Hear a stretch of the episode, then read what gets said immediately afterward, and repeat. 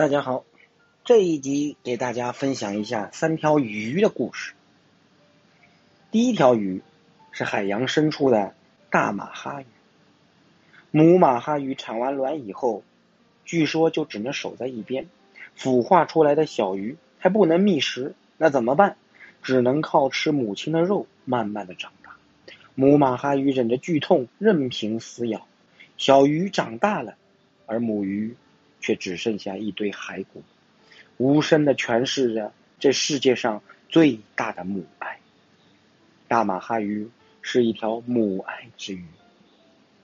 第二条是微珊瑚的乌里，据说这个鱼产子之后便双目失明，无法觅食，只能够忍饥挨饿。孵化出来的千百条小鱼天生灵性，不忍母亲饿死，于是。便一条一条主动的游到母亲的嘴里，供母鱼充饥。母鱼活过来了，而子女的存活量却不到总数的十分之一。他们大多为了母亲，献出了自己年幼的生命。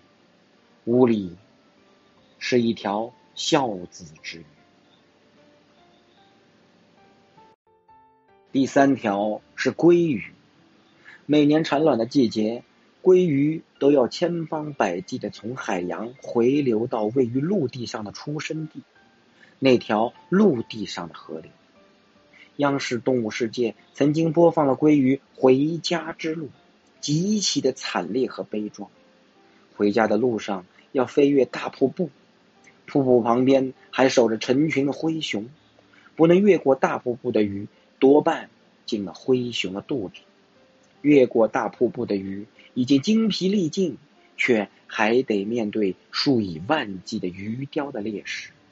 只有不多的幸运者，才可以躲过追捕，耗尽所有的能量和储存的脂肪之后，鲑鱼游回了自己的出生地，完成了他们生命中最重要的事情：谈恋爱、结婚、产卵，最后安详的死在了自己的出生地。